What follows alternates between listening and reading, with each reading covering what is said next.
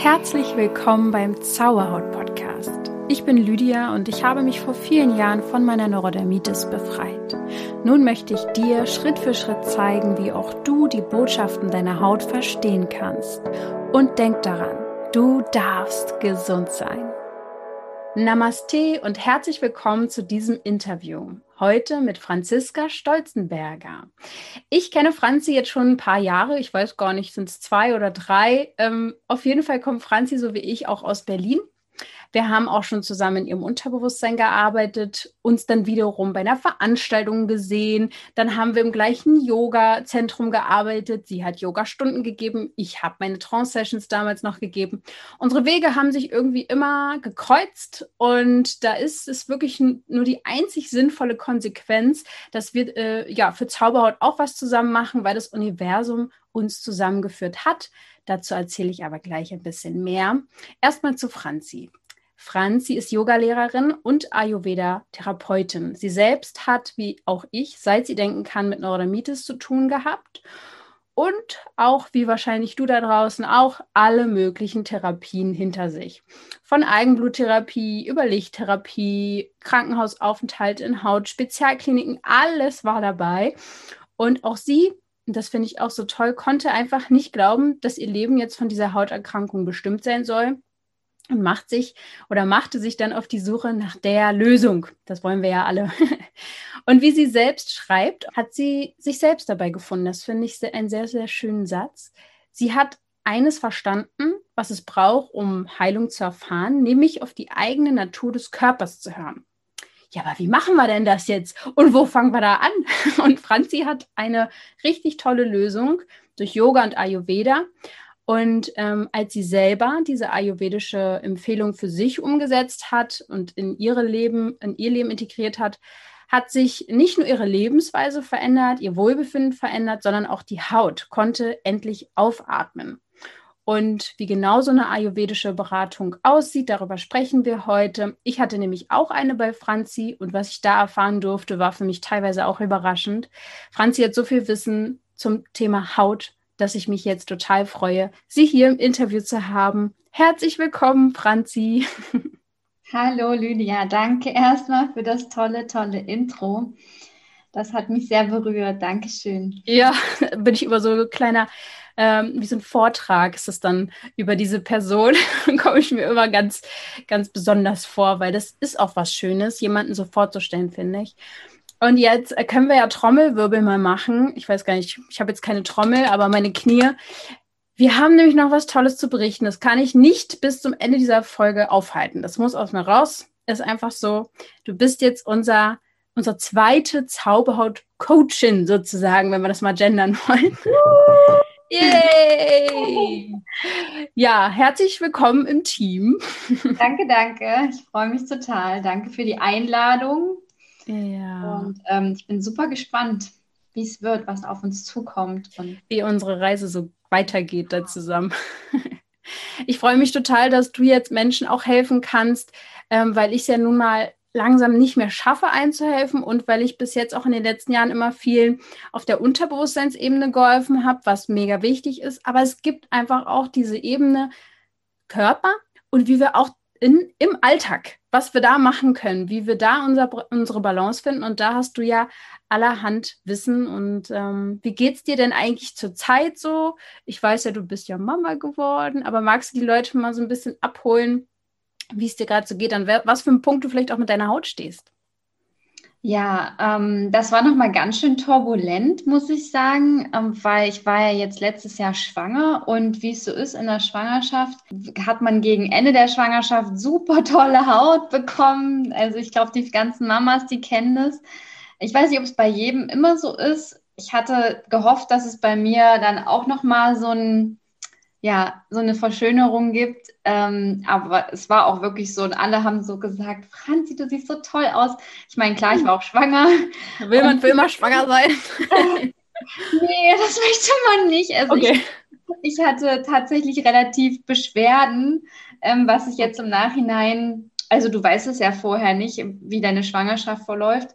Und dadurch ähm, ist es dann immer so, ja, mal sehen, wie es wird. Und manche sagen so, ja, mir geht's super. Und ich war so der Typ, Treppe hochlaufen und oben braucht ich erstmal ein Sauerstoffzelt. oh und, ja. ja, aber ich sah optisch, sah ich wohl toll aus, haben mir alle bestätigt und meine Haut war auch grandios. Ähm, und danach ging es leider, leider erstmal wieder bergab, was natürlich auch klar ist, wenn man ähm, überlegt, was für ein Stress, was für eine Umstellung das für ein Körper ist. Und auch, ja, die Hormone, die spielen auf jeden Fall eine große Rolle. Und ähm, du gibst ja ganz schön viel äh, quasi Energie ab. Also nicht nur während der Schwangerschaft und bei der Geburt, sondern auch danach durch das Stillen. Und ähm, dein Immunsystem muss sich erstmal wieder aufbauen. Mhm. Und das habe ich dann schon gemerkt. Also äh, gerade wenn man hochsensibel ist, ja, du kennst das, dann ist das natürlich auch nochmal ein Riesenpunkt, wo man, wo man gucken muss, wie man das wieder ausgleicht und Schlafmangel, ja, mhm. Baby allgemein. Also das war eine große Herausforderung für mich, aber danach wusste ich, wenn ich das schaffe, dann also kann ich jetzt alles schaffen. Das ist so, ja. das habe ich auf jeden Fall mitgenommen. Ja, also ich merke bei dir auf jeden Fall, dass du ähnlich wie auch ich sehr viel Energie trotzdem hast. Also klar, das ist sicher mega äh, anstrengend, aber man merkt, dass du, dass du auch Lust hast, wieder was zu machen, dass du jetzt Lust hast zu arbeiten, dass du Lust auf die Termine hast. Und ähm, ich finde es auch toll, dass wir jetzt eine Mama im Zauberhaut-Team haben, weil du damit auch nochmal ganz anderes Wissen mitbringst, weil wir ja auch viele Mamas haben hier bei den Zuhörern. Und von daher, Woman Support Woman, ich finde es mega, dass du dabei bist. Und ich habe mir jetzt eben auch gedacht, bei diesen ganzen Hochs und Tiefs, es kommt ja im Leben ständig. Also es ist ja nicht nur so eine Schwangerschaft, es kann ja auch andere Sachen sein, die uns mal durch den Wind bringen. Und dann braucht es was, und ich finde, das hast du für dich irgendwie so gefunden, etwas, wo man seine Balance finden kann. Und da hilft dir doch sicher Ayurveda. Oder? Nehme ich doch mal an, dass du es immer noch für dich äh, nutzt.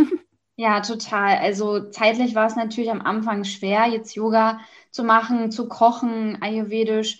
Ähm, dadurch ging es mir auch schlechter. Das war auch äh, tatsächlich so, dass man einfach nicht mehr die Zeit für seine Selbstfürsorge hatte. Und dann ist es auch erstmal okay so und der Körper muss auch wieder heilen und ähm, da muss auch manchmal was raus ja, du kennst es und dann ist es auch okay. Und klar ist man dann erstmal vielleicht traurig, dass es einem nicht so gut geht, aber man weiß ja, es wird wieder besser, man heilt wieder und der Körper geht da durch so einen Prozess und man weiß ja auch, wie es einem wieder besser geht. Und jetzt geht es mir gerade grandios. Also ich mhm. bin super happy, super, ähm, ja, also ich habe schöne Haut wieder, alles klasse. Ich bin quasi wieder angekommen diesem, bei dir. Genau, aus diesem äh, Tief raus, sage ich jetzt mal, energetisch und auch physisch. Und ähm, genau, das war, glaube ich, so auch der Prozess, das ist ja klar. Also mein Kind hatte auch am Anfang äh, Hautprobleme. Ich habe aber ganz schnell rausgefunden, woran das lag und ihr geht es jetzt wieder super. Und das ist, glaube ich, auch für die Mamas, die zuhören, nochmal so, also wenn da Mamas Fragen haben. Das ist, glaube ich, jetzt zu weit, wenn ich das alles erzähle, was da los war. Ja. Aber ähm, ich, das ist, glaube ich, fast noch schlimmer. Also jetzt, wo ich ein Kind habe, ich glaube, es ist noch schlimmer, als wenn man selber Hautthemen hat, wenn das eigene Kind das hat. Mein Kind hat jetzt nicht doll drunter gelitten, aber es sah schlimm aus. Also sie hat jetzt nicht sich gejucken müssen. Ich weiß nicht, ob sie damals noch zu jung war und das nicht realisiert hat, aber es sah ganz schlimm aus. Und ich habe erstmal total Panik gekriegt, so von wegen, oh mein Gott, jetzt hat mein Kind es auch. Hm. Und ähm, also es war auch was anderes und ist jetzt auch alles wieder gut, aber ich weiß natürlich, hochsensibler Mama, hochsensibles Kind. Ähm, habe auch in der letzten Podcast-Folge von mhm. dir daraus jetzt gelernt, dass ich mein Kind nicht zu sehr, ja, das Gefühl, genau, das ist, das ist quasi nicht zu sehr ähm, das Gefühl also dieses Krankheitsdenken, was ich aber sowieso nicht habe und nicht mache, weil ja, wir wissen ja alle, wir sind eigentlich gesund, wir müssen nur wieder den Weg dahin ja. finden. Es ist ein Weg, wirklich, finde ich, immer wieder seine Balance zu finden. Es ist total ja. abgefahren. Und wie war es bei dir? Du hast seit der Kindheit noch, noch oder mit? Erzähl doch mal, seit wann das anfing bei dir. Kannst du dich daran erinnern? Genau, also erinnern kann ich mich tatsächlich nicht. Äh, meine Mama aber dafür natürlich umso besser. Und sie hat gemeint, seit so circa seitdem ich sechs Monate war, also wohl nicht von Geburt an. mhm. aber schon, also gerade in dieser Kleinkindphase und ähm, das war auch nie weg zwischendurch. Also manchmal erzählen Leute, sie hatten dann eine Phase, wo es weg war. Und ich hatte natürlich Phasen, wo es besser war. Und am Anfang war es auch nicht ganz so schlimm. Es wurde nochmal richtig schlimm zu Schulbeginn, was ich jetzt nachvollziehen kann. Ich fand das ganz schrecklich, in die Schule zu gehen als. Kind. Ja. Ja, also mir wurde immer suggeriert, dass ich schlecht bin. Und ähm, ja, du weißt ja, was das dann macht, auch mit, mit der Haut. Und ähm, Pubertät war auch nochmal eine Verschlimmerung. Und ja, ja, und dann hat man halt immer so Phasen, mal besser, mal schlechter. Ja. Und dann kam irgendwann, nach diesen ganzen vielen Therapien, die du auch so hinter dich gebracht hast, Yoga in dein Leben. Kannst du mir erzählen, wo dir das begegnet ist und was du so gemacht hast? Ja, das ist eine ganz witzige Story. Also ich bin zum Yoga, weil meine Mama so begeistert war, dass äh, sie gesagt hat, äh, dass ich gesagt habe, ich gehe jetzt mal mit. Ich war, ich habe halt einen super stressigen Job gehabt, war auch schon selbstständig und quasi immer am Arbeiten und ähm, war halt so immer unter Stress eigentlich und ähm, bin dann mit ihr zum Yoga und nach dieser ersten Yogastunde war ich so, oh mein Gott, mind blowing. Ich dachte, das war so schön, ich war so tiefenentspannt. Wir haben am Ende die Entspannung gemacht, das Shavasana, und ich war einfach komplett weg. Und dann habe ich so gemerkt, wie mein Körper so, wie sich so angezogen gefühlt hat von diesem, von dieser Praxis. Mhm. Also so wie, oh, endlich, endlich gibst du mir was. Mhm. Achtung, auch heute habe ich eine Unterstützung und es ist wieder Siri Derma. Ihr wisst ja mittlerweile, ich bin großer Fan von basischer Hautpflege und finde, dass man bei diesen ganzen Sauermachern, die uns umgeben, in der Ernährung, die Schadstoffe in Luft und Wasser und vielem mehr, da bei dieser Belastung, dass wir uns da auch einfach Hilfe holen können für unsere Haut und ja, das ist eine gute Möglichkeit mit dieser basischen Hautpflege. Geh einfach mal auf www.shop.seriderma.de und schau dich dort um. Genau, und ähm, ja, und dann war meine Mama halt neben mir auf der Yogamatte und hat da sich verbogen und Übungen gemacht und, und ich konnte einfach nichts davon und dachte mir so, es kann nicht sein, dass meine Mutter besser ist in, in quasi einer sportlichen Aktivität als ich. Und dann habe ich gesagt, okay, jetzt muss ich ja öfter hin. Genau, und so fing es eigentlich an, dass ich Yoga kennengelernt habe und dann habe ich immer mehr, also die Liebe war sofort da, es war spontan verliebt und mhm. habe dann immer mehr gemacht, habe natürlich noch gearbeitet und das war so mein Ausgleich, äh, Stressausgleich und dann ähm, wurde es langsam immer mehr, sodass ich dann 2017 im Dezember mit der Ausbildung angefangen habe zur mhm. Yogalehrerin. Damals wollte ich aber noch gar nicht das Praktizieren, das war für mich eher so Persönlichkeitsentwicklung hm. und so ein bisschen ähm, tiefer die ganze Philosophie kennenlernen. Weil es geht ja nicht nur um Asanas praktizieren, es ist ja noch viel, viel mehr. Und das fand ich wahnsinnig spannend. Und ähm, ja, und als ich dann fertig war mit der Ausbildung, das war Mitte 2018, habe ich dann gesagt, okay, ich liebe das so sehr, weil man hat ja auch ähm, Yogastunden gegeben dann schon und dann wusste ich, ich habe so gutes Feedback bekommen, dann wusste ich, okay, das möchte ich gerne am liebsten jeden Tag und für immer machen. Und ähm, ja, und im Yoga, in der Ausbildung habe ich auch schon Ayurveda kennengelernt, fand das auch super spannend. Habe auch im Ashram, ich war in einem Ashram zur Ausbildung in Deutschland, ähm, habe da auch eine Ayurveda-Behandlung gehabt. War alles super spannend, aber ich war, es war noch nicht so, dass ich jetzt wusste, also das ist jetzt so die Lösung, also dass man so dahin geführt wurde. Es war erstmal nur so ein kleines Fenster, was sich geöffnet hat. Und ähm, dann hat es noch gedauert, also die Ayurveda-Ausbildung habe ich dann angefangen ähm, Ende Dezember 2018, also nachdem ich fertig war mit Yoga. Genau, ich hatte durch eine Freundin, die hatte mir gesagt, weil da ging es mir wieder schlechter mit der Haut, ähm, die hatte mir gesagt, geh doch mal zu einer Ayurveda-Therapeutin. Und ich hatte das ja schon so ein bisschen kennengelernt und habe dann gesagt, okay, äh, ich habe sowieso schon alles durch, also hm. ich habe wirklich, äh, warum nicht? So, und ähm, mochte, mochte er die ganzen, den ganzen Ansatz sowieso. Und dann saß ich da in dem Behandlungsgespräch und mir ist es so wie Schuppen von den Augen gefallen. Die hat mir das dann erklärt, was eigentlich mit meinem Körper los ist. Und ich dachte so, das kann doch jetzt nicht sein. Und diese, diese, diese ganze, also dieses ganze System, was dahinter steckt, das hat man ja so noch nie gehört. Also mit den Doshas und mit den Energien und mit den Elementen. Aber es war so logisch, die Zusammenhänge. Und ich dachte so, ja, das, das ist es, das ist die Antwort. Also innerlich wusste ich einfach, das ist richtig. Und ich habe dann auch ähm, so eine kleine Kur zu Hause gemacht ähm, und habe es auch voll durchgezogen. Also ich war richtig straight. Und nach zwei Wochen, meine Haut war komplett wunderschön, alles war geheilt und ich habe wirklich jetzt auch keine Wundermittel genommen. Also ich habe natürlich ayurvedische Kräuter genommen, aber es war jetzt nicht irgendwie, also ja. es war wirklich nicht so kompliziert. Weltbewegend sozusagen. Ja, genau. Also am Anfang denkt man immer, okay, es klingt jetzt erstmal kompliziert und viel, aber es war dann gar nicht so dramatisch. Ja, das ganze System ist vielleicht erstmal kompliziert, aber wenn du eine Beratung hast, dann ist die auf dich zugeschnitten sozusagen ja. und dann wird es für den individuellen Menschen ja schon recht leicht gemacht, sage ich jetzt mal, wenn man es denn umsetzt. Ne? Genau, und das war dann wirklich also ich dachte nach den zwei Wochen, ich habe dann auch zwei Kilo abgenommen. Mhm. Das war, obwohl ich gegessen habe, das war jetzt auch nicht das Ziel, aber du hast halt ähm, durch diesen ganzen Prozess, das Anregen von den Verdauungsprozessen, ähm, hast du ja äh, gleich noch diesen positiven Nebeneffekt. Also eigentlich wird ja alles wieder in Balance gebracht, was durcheinander war, nicht nur die Haut. Ähm, es hängt ja alles zusammen. Das ist ja das Schöne im Ayurveda, dass es so ganzheitlich ist.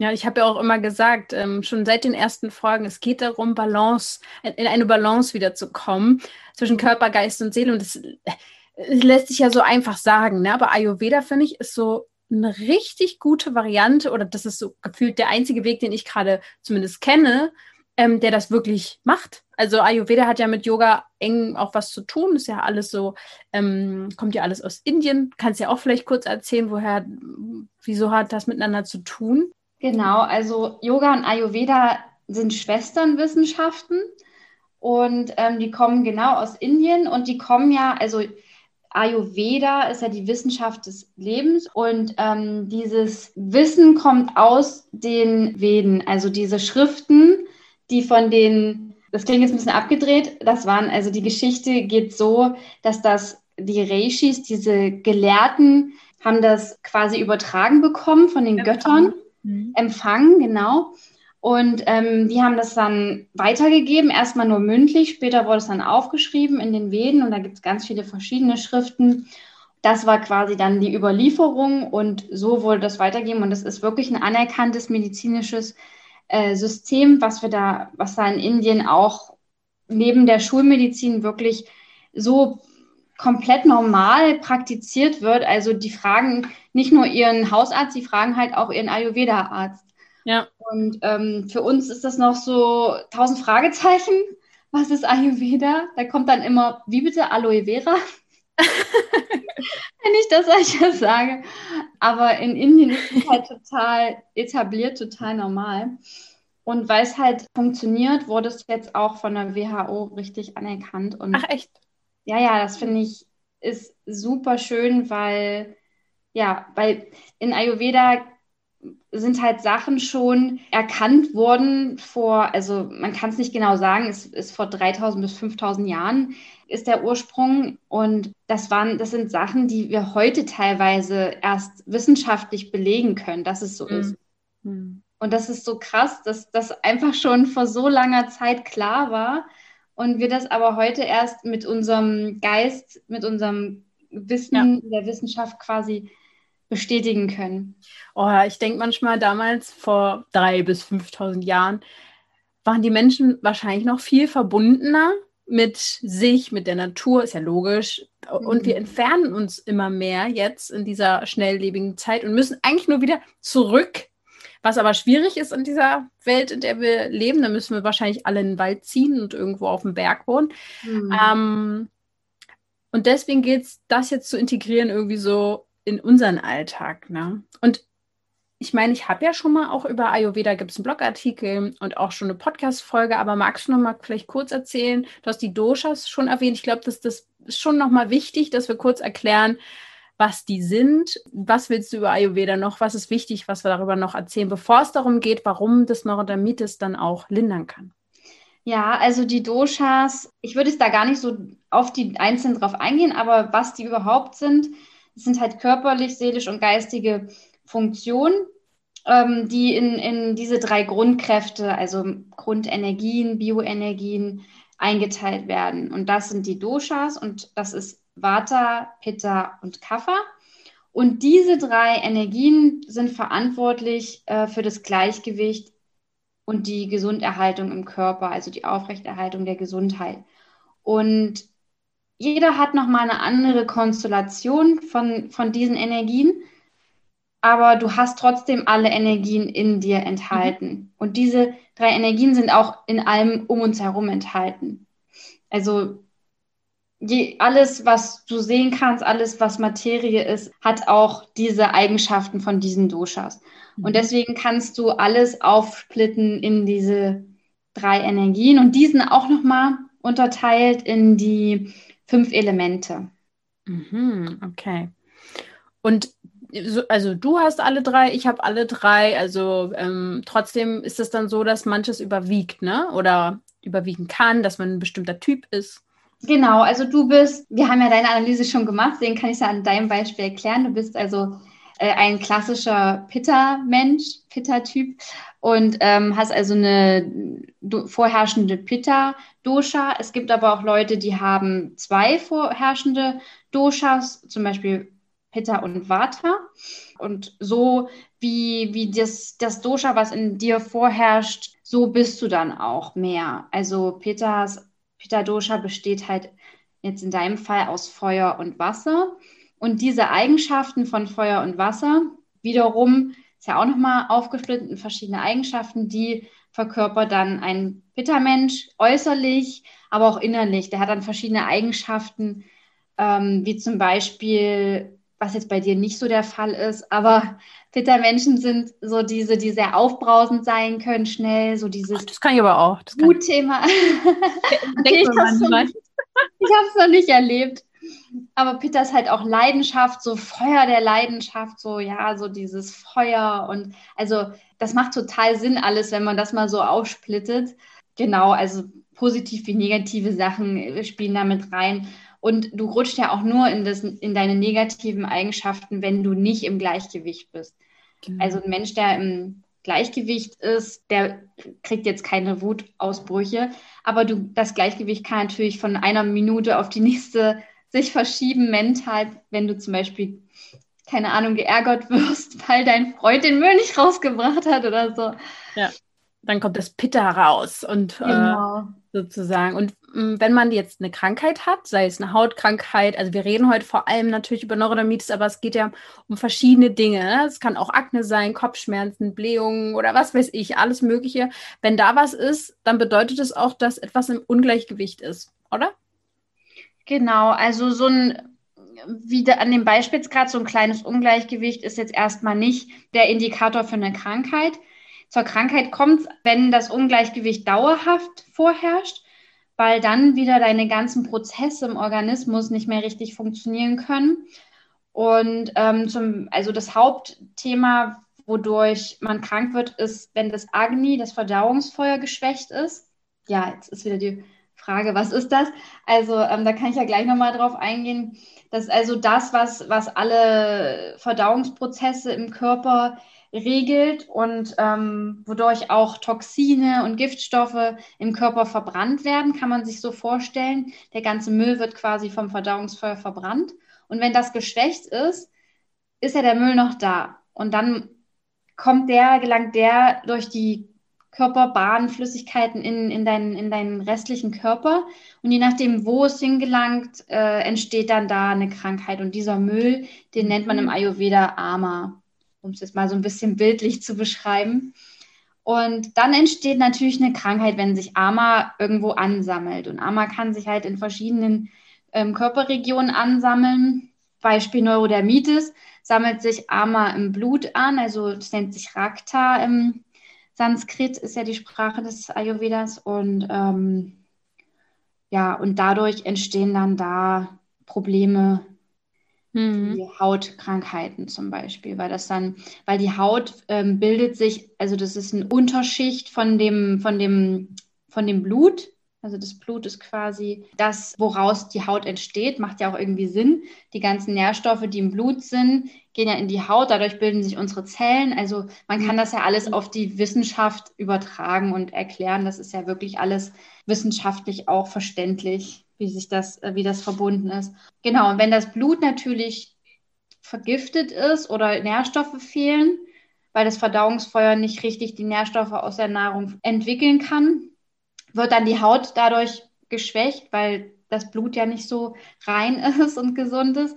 Und die Haut kann dadurch auch nicht gesund sich bilden. Und ja, und dann ist es halt wirklich alles baut aufeinander auf. Und dann kriegt man Hautausschläge oder Akne, ja. andere. Haut. Also fängt schon vieles auch wieder beim, bei der Verdauung an, oder? Also, äh, kann man das so sagen? Also es fängt äh, beim Essen an. Ah, ja, ja. bei der Ernährung fängt es an. Also was wir in uns reingeben. reingeben. Also es hat auch nicht nur mit dem körperlichen äh, zu tun, sondern auch mit geistigen und okay emotionalen oder Gedanken und Gefühle. Gedanken, Gefühle. Jemand, der immer negative Gedanken hat, der kann auch Hautausschläge kriegen, einfach weil, weil der Körper dann dadurch, ich sage jetzt mal, vergiftet naja, klar, das, also ich kann es total verstehen. Und wie kann denn jetzt Ayurveda zum Beispiel bei Neurodermitis helfen? Also, ja, du hast ja ein bisschen auch jetzt ähm, schon erzählt, für jeden, der jetzt denkt, oh Gott, aber was bin ich denn jetzt für ein Typ? Ne, wir kommen jetzt auch später noch dahin, wie man sowas dann vielleicht, oder dass, dass Franzi das sehr wohl auch herausfinden kann. Also es ist gar nicht dann so kompliziert, wie es jetzt gerade klingt. Aber wieso kann Ayurveda dann helfen? Genau, also das, was ich gerade erklärt hatte mit dem Ama, was sich gebildet hat, das wollen wir ja dann aus dem Körper wieder raushaben, damit die, die Haut sich wieder schön bilden kann. Und das können wir mit Hilfe von ayurvedischen ähm, Behandlungen, ähm, wie zum Beispiel Kräuter, die wir einnehmen, die richtige Ernährung zum Entgiften, wir haben aber auch Therapien wie ähm, körperliche Anwendungen, also Massagen, andere Reinigungsprozesse wie, ähm, das sind jetzt die Sachen, die, die man dann zu Hause schon machen kann, aber dann auch ähm, vielleicht lieber, wenn man jetzt noch nicht so drin ist im Thema, dann lieber in der richtigen Kur macht, geleitet. Und zwar, ähm, dass man dann, also man kann erbrechen, therapeutisches Erbrechen. Man kann aber auch ausleiten über den Darm, dass man ähm, Einläufe macht. Darmeinläufe, das kann man auch zu Hause machen. Klingt erstmal immer ein bisschen komisch, ist mhm. aber, wenn man es macht, gar nicht so dramatisch. Nee, es ist wirklich nicht so schlimm. Also ich muss es jetzt gerade nicht machen, aber ich habe es auf jeden Fall schon in meinem Leben gemacht. Genau, also es ist auch gar nicht kompliziert und es gibt auch tolle Anleitungen. Aber ähm, genau, das sind so Sachen, um dieses angestaute Ama quasi wieder aus dem Körper zu befördern. Also es geht wirklich um Reinigung und dann wieder Aufbau des, mhm. der verschiedenen ähm, betroffenen äh, Sachen im Körper und auch Ausgleich der Doshas. Also durch die Ernährung gleichen wir dann auch wieder die, die Doshas aus. Ja. Und auch zum Beispiel durch Meditation oder äh, Pranayama-Übungen, also Atemübungen zum Beispiel. Ne? Du hast mir ja dann auch so einen Plan gemacht, an den ich mich jetzt schon zwei Tage halte. Ich habe vor zwei Tagen angefangen. Da ja. habe ich schön so mein Programm, was ich jetzt mache. das fand ich auch äh, sehr, sehr schön. Was sind denn eigentlich ayurvedisch gesehen die Ursachen von Neurodermitis oder vielleicht auch von anderen Hauterkrankungen? Ähnelt sich das da eigentlich bei unterschiedlichen Hauterkrankungen?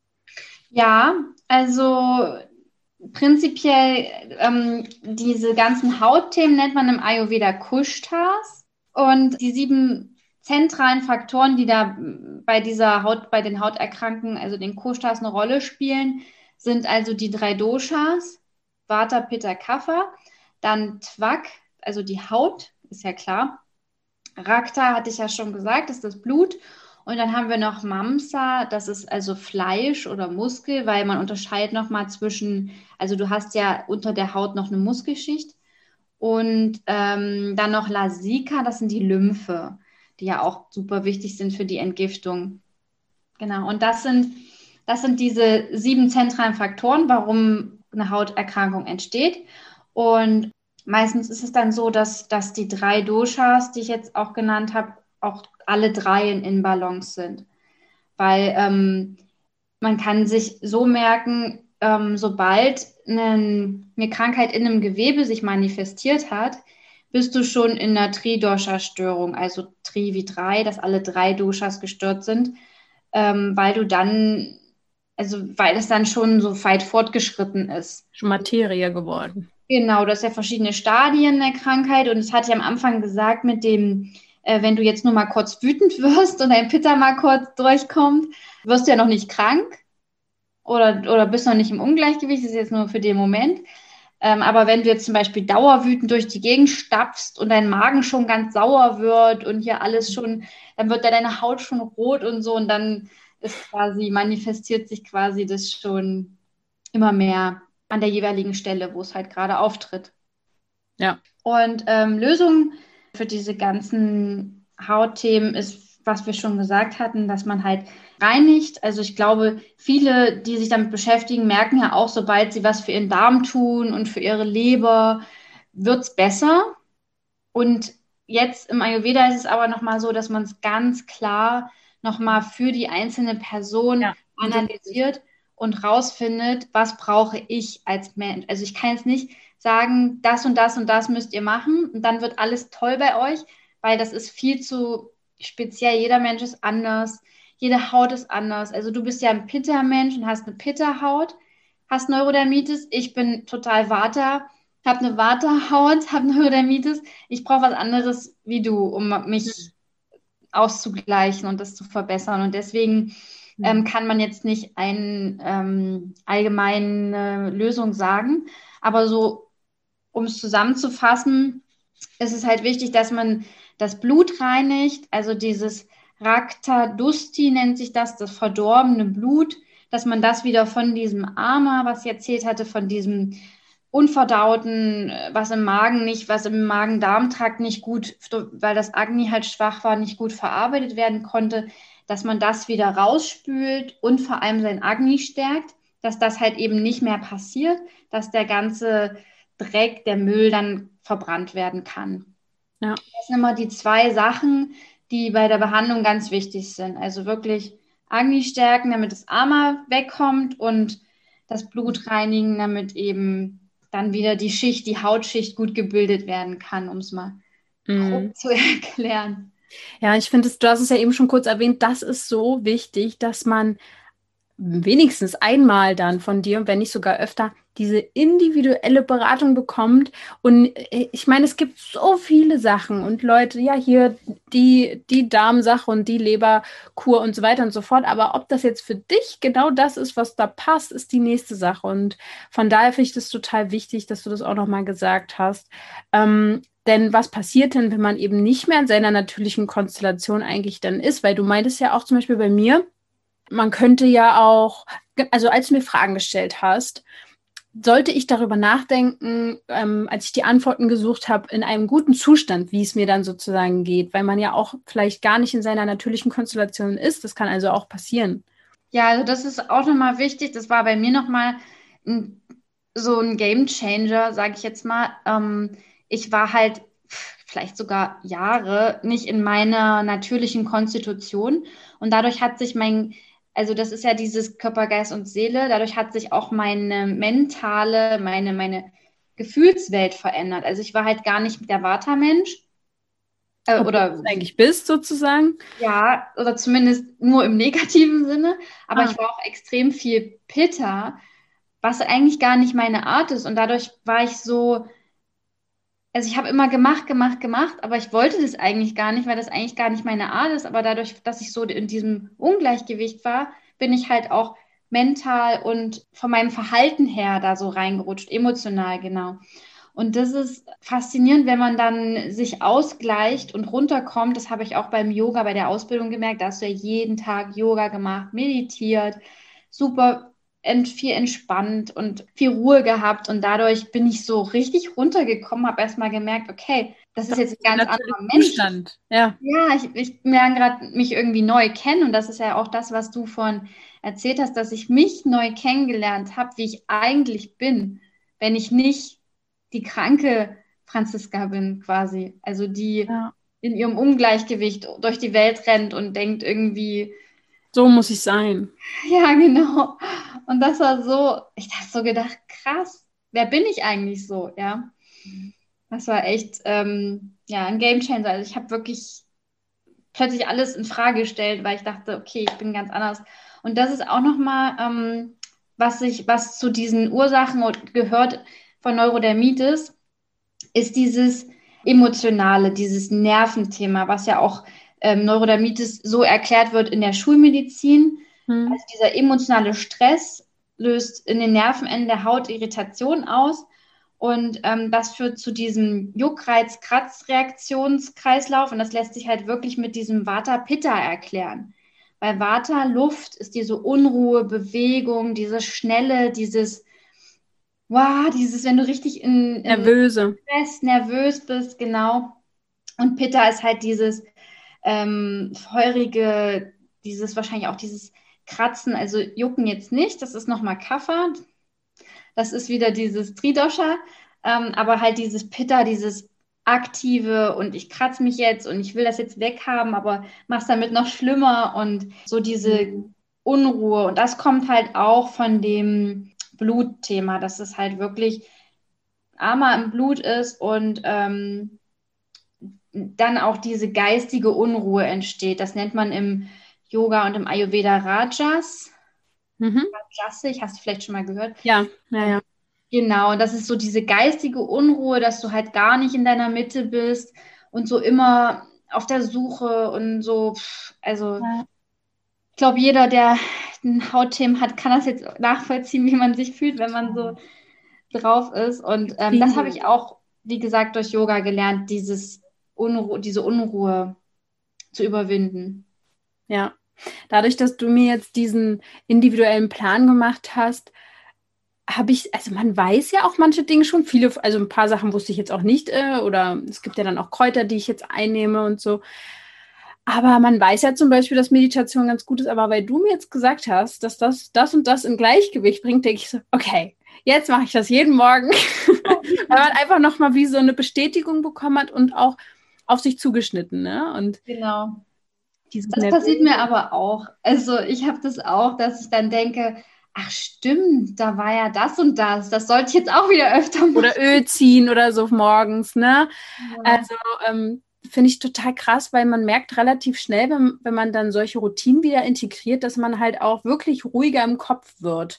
Und wenn, ja. wenn das dann anfängt, dann kann natürlich der Körper auch viel schneller wieder zur Ruhe kommen. Ne? Also das ist auch nochmal, wenn man jetzt zu Hause schon was machen möchte, ähm, klar meditieren, richtig super um den Geist zu beruhigen. Morgens Öl ziehen, Zunge schaben. Also leider, leider durch das Baby kann ich jetzt nicht stundenlang meine Morgenroutine machen. Ja, es dauert schon. Ja. Aber ich mache auf jeden Fall immer Zunge schaben, weil das ist eine Sache von ein paar Sekunden und es ist einfach gut, wenn morgens du hast halt diese ganzen, durch die Entgiftung, diese ganzen Sachen auf deiner Zunge und das einfach runter und fertig. Ja, erzähl doch nochmal das genau. Es gibt doch so verschiedene Entgiftungs, äh, was hattest du mir erzählt? Entgiftungsmethoden oder was man tun kann. Entgiftungsformen, genau. Mhm.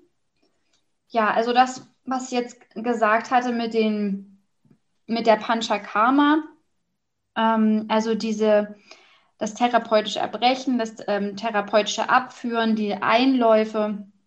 Abführen und Einlauf ist auch nochmal ein Unterschied. Also therapeutisches Abführen ist, indem man was einnimmt und dann aufs Klo geht, die paar mhm. Stunden dann. Ähm, dann Naseneinlauf kann man zu Hause super machen.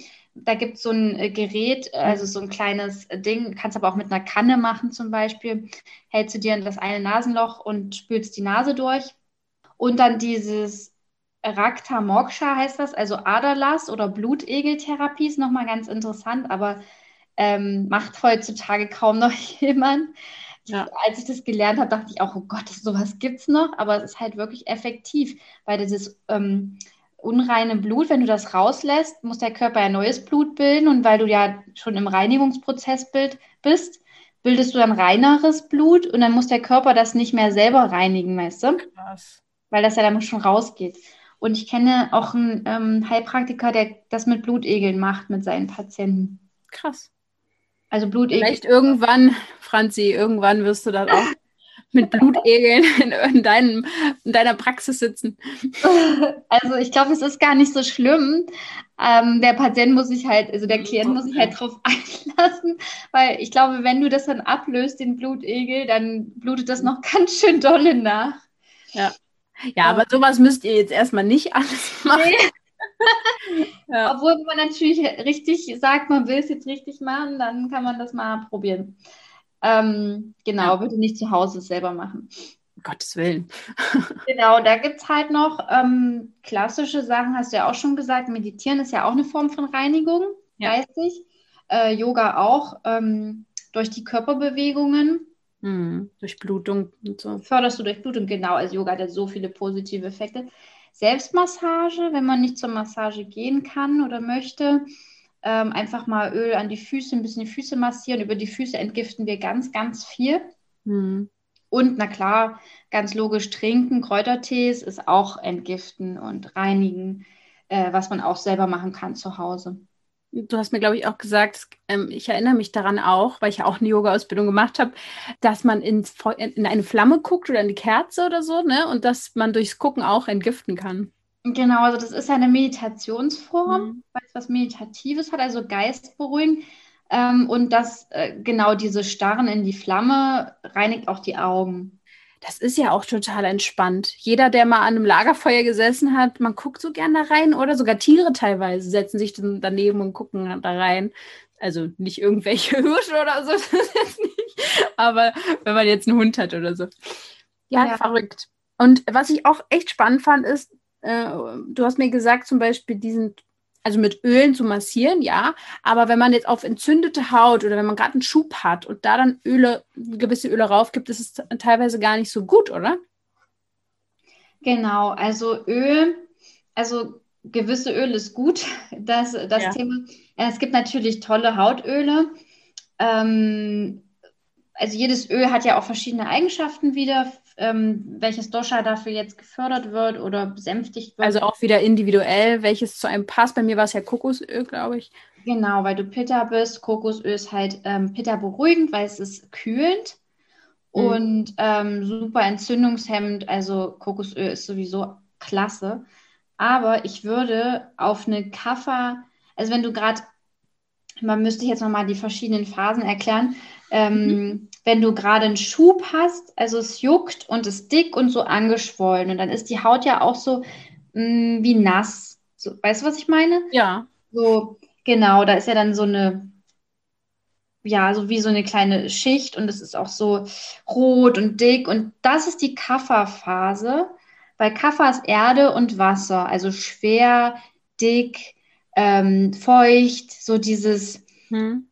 Und das, ähm, wenn du da Öl drauf machst, das wird ja dann noch feuchter und noch, weißt du, das verstärkt es dann.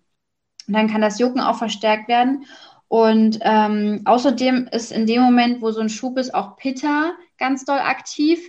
Pitta ist das feurige Rote, was es so brennen lässt, also dieses Brennen und offen, ne? Blut auch. Pitta ist auch Blut, blutig. Und ähm, Tja, was passiert, wenn du Öl ins Feuer gießt? Feuer wird noch größer, ja. Also Öl auf Pitta, ähm, Entzündungen ist quasi kontraproduktiv. Mhm. Genau, und du, dann hast du noch Vata und Vata, die Vata-Phase, ähm, wenn die Haut dann abheilt, das Schlimmste weg ist, der schlimmste Schub, und du nur noch dieses Trockene, dolle Trocken hast, dann ist Öl gut weil dann, das ist Wasser, ist Luft und Äther, also Raum, ähm, die Elemente und da Öl drauf zu machen, ist halt wirklich Pflege und, und gibt so dieses, weil das ist ganz trocken, Water hat die Eigenschaft trocken und ähm, da dann was quasi Feuchtes drauf zu machen, ist äh, super. Aber es gibt, wie gesagt, auch Öle, die sehr gut sind. Da muss man dann auch ein bisschen austesten, wie man gerade, wie es einem gerade geht, wie man sich fühlt, ja. ja. Ich weiß nicht, wie das bei dir war, wenn du in der Schubphase warst und da Öl drauf gemacht hast auf die Haut. Nee, also, mm, Gott, also an die schl allerschlimmsten Zeiten, zum Glück kann ich mich gerade gar nicht mehr erinnern, was ich da gemacht habe. Ich glaube, dann hat, hat sowieso gar nichts mehr irgendwas gebracht, so gefühlt. Aber dann habe ich eher weniger rauf gemacht. Ich glaube, intuitiv schon. Ähm, dann aber ähm, Kokosöl habe ich dann irgendwann für mich entdeckt, äh, jetzt auch erst vor ein paar Jahren. Ähm, um, also ich habe das dann manchmal so in mein ähm, Badewasser oder so gemacht. Jetzt so richtig kom komplett drauf oder so, das war manchmal gar nicht so, sondern so aufgelöst in Wasser fand ich ganz toll. Aber ich finde das einfach so spannend, was du erzählst, wenn man kennt das ja jetzt noch oder Mietika oder Mensch mit Hautbeschwerden. Man sieht da tippen, da einen tippen, dann sagt einer, ich schwöre auf, was weiß ich was, Aloe Vera, ich schwöre auf das. Und es wird wahrscheinlich für den auch den Moment gegeben haben, diese riesen, wow, das hilft meiner Haut. Aber wer weiß, in was für einer Phase der war, wer weiß, was für ein, äh, ja, was für ein Ayurveda-Typ derjenige zum Beispiel ist und so weiter und so fort. Deswegen äh, fragen sich jetzt sicher einige, wie kann man denn bei einer individuellen Beratung herausfinden, also wie machst du das sozusagen, weil du wirst die Sachen ja jetzt auch online machen, über Zoom, äh, wenn ihr jetzt einen Termin bei Franzi dann bucht, wie, ich habe mich auch gefragt und es funktioniert, wie kannst du das herausfinden? Genau, also ich mache natürlich eine ausführliche Anamnese mit jedem, um den kennenzulernen. Und dazu gehört einfach die Erfassung des Lebensbildes mittels eines Fragebogens. Und ähm, da wird dann festgestellt, ähm, wie die Konstitution desjenigen ist, was vielleicht, also die natürliche, wir werden ja mit einer natürlichen Dosha-Konstellation, Konstitution geboren. Und wenn wir jetzt Ungleichgewicht geraten, geht dann natürlich, äh, verändert sich das natürlich und das wird dann auch bei dem Gespräch rausgefunden. Ähm, man, man spricht über ähm, ja, die körperliche Kraft, die Ausscheidungen, persönliche und berufliche Situation, über die Ernährung, was isst du täglich, morgens, mittags und abends. Also es ist auch immer super gut, wenn man vorher, bevor jemand zu mir kommt, mal ein paar Tage ein Ernährungstagebuch führt und wirklich ehrlich ist, weil ich verurteile natürlich keinen, aber die Schokolade am Abend ist halt doch trotzdem wichtig, mhm. wenn man, ähm, wenn man ja sie nicht aufschreiben möchte. Also ist wirklich alles wichtig, was man isst, über den Tag verteilt. Auch ähm, zur Selbstreflexion. Und dann die Lebensweise ist auch super wichtig. Ähm, was mache ich? Was habe ich für Hobbys? Was mache ich tagtäglich ähm, neben meinem Beruf? ja, bin ich sehr familiär, ähm, gehe ich sehr gern aus. Mhm. Was sind so deine, ja, deine Eigenschaften, die du so tagtäglich auch auslebst? Und ähm, Alter spielt natürlich auch eine Rolle. Ähm, was auch noch wichtig ist, sind die, die Familie. Habe ich dich ja auch befragt. Also, was sind für Krankheiten in der Familie, vor allem die Eltern, ähm, die Geschwister, ähm, die Großeltern, woran sind die vielleicht gestorben? ja, was ist so allgemein in der Familie schon vorhanden? Also jeder, der sich mit Hautthematik beschäftigt, weiß ja, dass das auch alles ja aus der Familie oft kommt. Also bei mir ist es auch so, von beiden Seiten kommt da was. Genau, und dann wird das, das Agni bestimmt, wie das ist. Also wie gesagt, wenn du was mit der Haut hast, ist dein Agni auf jeden Fall, ist da irgendwas ähm, nicht ganz in Ordnung, also ein bisschen geschwächt, weil, wie gesagt, das Ama ja dann in, ins Blut geraten ist. Genau, dann das Ojas, das ist so diese Lebensenergie, dein Immunsystem. Das ist meistens auch ein bisschen geschwächt. Ähm, ja. Kennst du ja auch, ne? Ja, ja. Weil, weil das Agni geschwächt ist. Geistige Verfassung ist auch super wichtig, ähm, wie du psychisch, wie es dir psychisch geht. Ich meine, wenn man schlimme Dermatosen hat, geht es einem natürlich nicht so gut, ja. Genau, sowas bespricht man alles und dann kann ich anhand dieser äh, und äh, dieses Gesprächs, dieser Anamnese dann ähm, eine Handlungsempfehlung schreiben, was derjenige braucht, was er machen kann. Und genau, dann kann, kann er das zu Hause dann umsetzen. Ja, Schön fand ich auch, ähm, dass du bei manchen Dingen so Antworten ja auch vorgegeben hattest, dass ich dann sagen sollte A, B oder C sozusagen, ne? also intuitiv.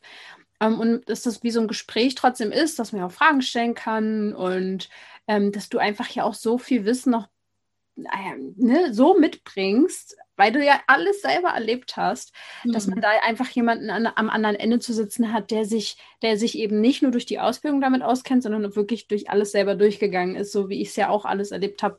Ich finde, es macht so viel aus. Und wenn jetzt jemand zuhört, der keine Hautprobleme hat, kann ja sein, soll es auch geben hier in der Community, ähm, kann man auch mit Ayurveda andere Themen angehen. Was zum Beispiel könnte man noch so, also sind zum Beispiel auch, wenn man jetzt sagt, ich habe immer Angst oder ich habe Panikattacken, jetzt mal so als Beispiel, habe ich mir auch so gedacht, könnte man da auch eine Beratung bei dir in Angriff nehmen? Klar, auf jeden Fall. Also Autoimmunerkrankungen sind ähm, immer sehr, weil es halt mit dem Immunsystem zusammen hat, sehr sinnvoll, aber auch psychische Erkrankungen total, weil das ist ja dieses ähm, Vata-Thema, Nervosität, Ängste. Ähm, und da kann man, also das hängt alles zusammen, wenn du, wenn du ein Ungleichgewicht hast im Darm. Das ist ja wissenschaftlich jetzt auch Gott sei Dank bestätigt ja. worden, dass es ein Darmgehirn gibt. Also das sind so viele Nervenvernetzungen, die verbunden sind mit dem Gehirn. Und ähm, wenn man dann vielleicht ähm, eine psychische Erkrankung hat, kann man, indem man seinen Darm wieder, indem man das Agni wieder anfeuert und seinen Darm unterstützt, halt auch dieses psychische ja. verbessern. Ja. Und das ähm, sollte man auch nie unterschätzen. Also, wie gesagt, du bist, was du isst. Das ist halt wirklich kein, kein Reim, Kinderreim. Das ist halt wirklich so, dass man ähm, mhm. das, was man in sich rein isst, also auch, wenn man jetzt mal vom Karma ausgeht, zum Beispiel, ähm, wenn man Tiere isst, die gequält wurden, die ein schlimmes Leben hatten, die ähm, in ihrer eigenen, ähm, ihrem eigenen Dreck standen, im, eingefärcht, eng auf eng aus Massentierhaltung und dann ganz schlimm sterben mussten, gelitten haben. Das isst du alles mit. Also diese Emotionen, das kann man auch nachweisen, die sind im Blut gewesen, die haben ähm, dolle viel Adrenalin in dem Moment ausgestoßen, das geht in das Fleisch über und man isst das dann. Ja. Ähm, mal abgesehen von den ganzen anderen Sachen, die da noch drin sind. Ähm, und das darf man auch nicht unterschätzen, dass man Emotionen auch irgendwie essen kann. Hm. Ja, das finde ich krass. Also, es ist eine gute Erinnerung. Ich habe schon bei deiner Beschreibung schon gedacht, oh Gott, mir fiel ein, ein Video einfach ein, was ich nur ganz kurz beim durch die Stories swipen, ploppte das auf einmal auf ich konnte gar nicht so schnell wegmachen, wie dieses Video einfach da war. Ich habe dann auch weitergemacht. Es war so schlimm, einfach nur Schweine zu hören, die da so gequält werden. Also, naja. Also mhm. ayurvedische Ernährung ist ja auch zum Großteil vegan, oder? Nicht, nicht komplett, aber ähm, sehr pflanzlich orientiert, oder?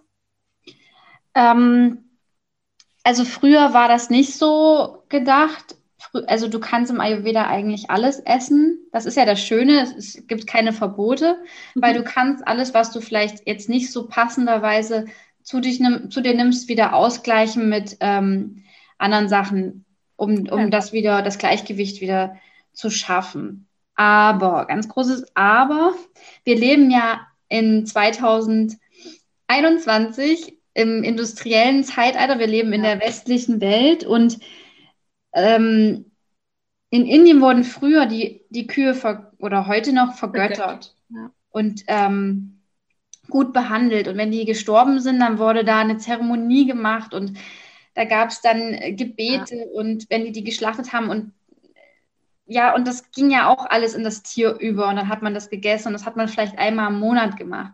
Ganz andere Energie.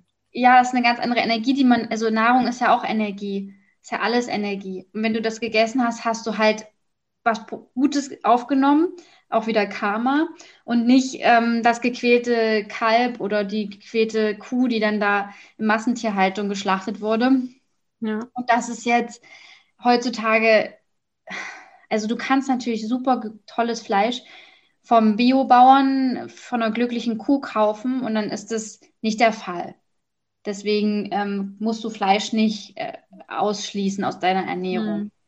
Es geht halt bloß darum, ähm, was mit dem Fleisch, bevor es mhm. Fleisch war, passiert ist, also was das Tier erlebt hat. Und ja. genauso mit den Pflanzen, wenn die ähm, dolle ähm, mit Pestiziden verseucht sind und ähm, auf schlechtem Boden gewachsen sind, das ist ja auch nicht förderlich ja. für unsere Gesundheit, wenn wir das essen.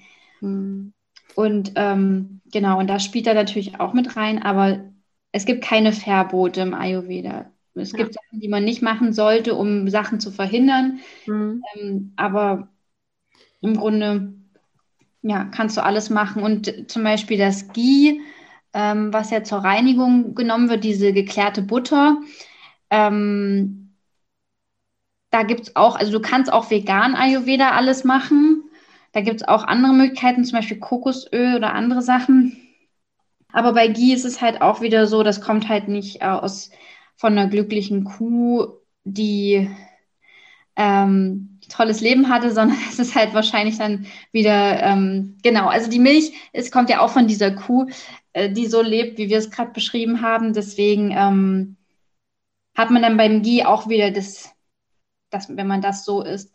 Also da bin ich auch so, weil ich halt auch fast 100% vegan lebe, bin ich auch so, dass ich sage, kein Ghee. Hm. Einfach wegen der heutigen Zeit. Okay. Also damals, damals äh, vor tausenden von Jahren war das natürlich alles noch ganz anders und natürlicher.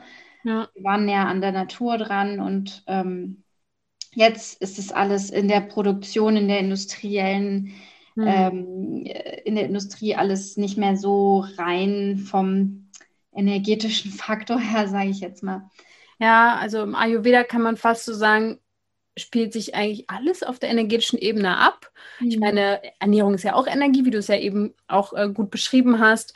Und darauf kommt es dann letztendlich an. Und wir können jetzt einfach das mal so sagen. Ich hatte ja erst vor kurzem das ayurvedische Gespräch, das ayurvedische Gespräch, das Beratungsgespräch mit dir. Und ich werde, wenn die Folge online ist, wenn du das jetzt hörst, schon ungefähr zwei Wochen das durchgezogen haben, was du mir auch empfohlen hast. Und äh, ja, dann werde ich auch bei Instagram viel davon berichten, auch mal zeigen, was ich da mache und so weiter. Wir wollen ja das alles jetzt, ähm, jetzt wo die Folge raus ist, ist ja auch sozusagen raus, dass du dabei bist, aber deswegen zeige ich jetzt vorher bei Instagram noch nichts. Aber schau da auf jeden Fall mal vorbei. Ich würde dir jetzt empfehlen, weil die Folge ja jetzt draußen ist, ähm, so einen Termin zu machen, weil ich glaube, ich, ich weiß gar nicht, was es so ist, aber das ist wahrscheinlich dieses ganz individuell du bist sozusagen das und das für ein Typ oder das sind deine Doshas, das ist ein, ein Disbalance und dann darfst du das tun. Also das, das finde ich mega. Das fand ich so hilfreich, weil man sonst so ein bisschen schwimmt in den vielen Tipps und Sachen und das sag sogar ich, ne? Ich, die hier selber die Tipps raushaut, schwimme dann trotzdem immer hin und her. Und das hilft mir sehr, diesen Plan zu haben. Ich kann es euch nur empfehlen. Und dann geht ihr einfach mal auf die Webseite äh, www.zaubert.coach. Dann könnt ihr slash Franziska eingeben und auch nochmal von dir ganz viel lesen und anschauen. Da hast du auch ein Video oder halt direkt einen Termin machen, geht natürlich auch. Aber falls man da doch nochmal ein paar Sachen äh, zu lesen will. Und ich verlinke auch alles. Ne? Ich verlinke auch dein Instagram. Ihr könnt dir sicher auch schreiben, äh, wenn, wenn irgendwie eine ganz spezielle Frage ist. Und so, ja, und somit werdet ihr jetzt einfach weiterhin wahrscheinlich in den nächsten Wochen Franzi ganz viel sehen. Es kommen auch ein paar tolle Sachen noch. Wir haben viele Ideen.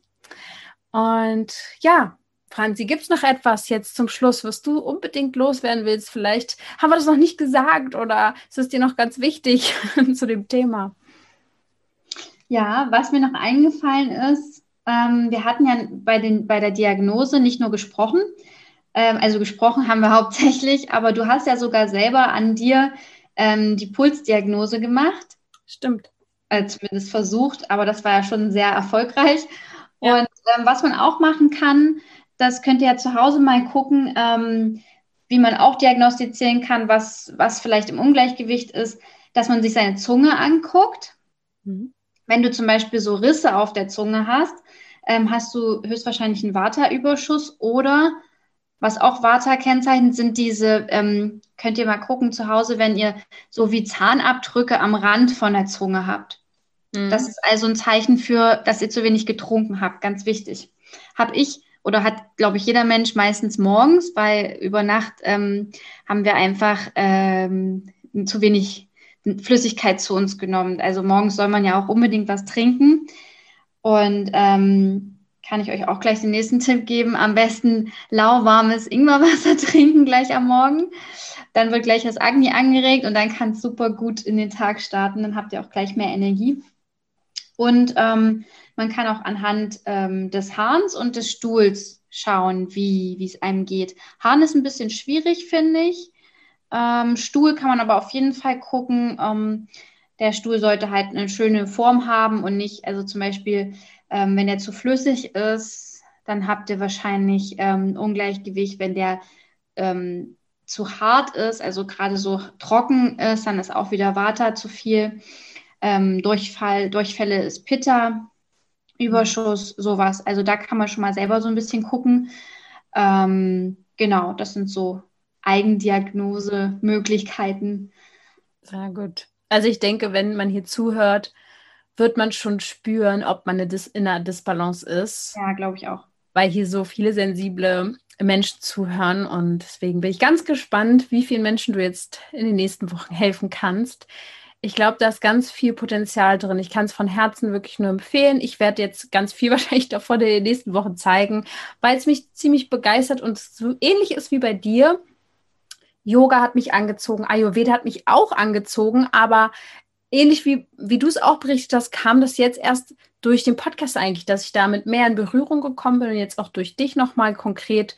Also ja, das, was einen anzieht, ne, das ist irgendwie das, wo, wo es dann irgendwie Sinn macht, da reinzuschauen. Also ich danke dir auf jeden Fall schon mal für dieses Interview. Vielleicht machen wir ja nochmal irgendwann eins, wenn ihr Wünsche habt zu einem gewissen Thema ich glaube, das war jetzt erstmal ein guter Überblick. Und wie gesagt, meldet euch bei Franzi, macht einen Termin und ihr werdet, ja, ihr werdet es nicht bereuen. Das kann ich euch schon verraten. Ich danke dir, Franzi. Danke dir, Lydia. Und ich freue mich auch, dass wir uns angezogen haben. Ja, und, stimmt. Äh, du musst ja keine Ayurveda-Ausbildung machen. Du hast ja jetzt mich. Ja, immer ist es. Ich muss nicht alles machen.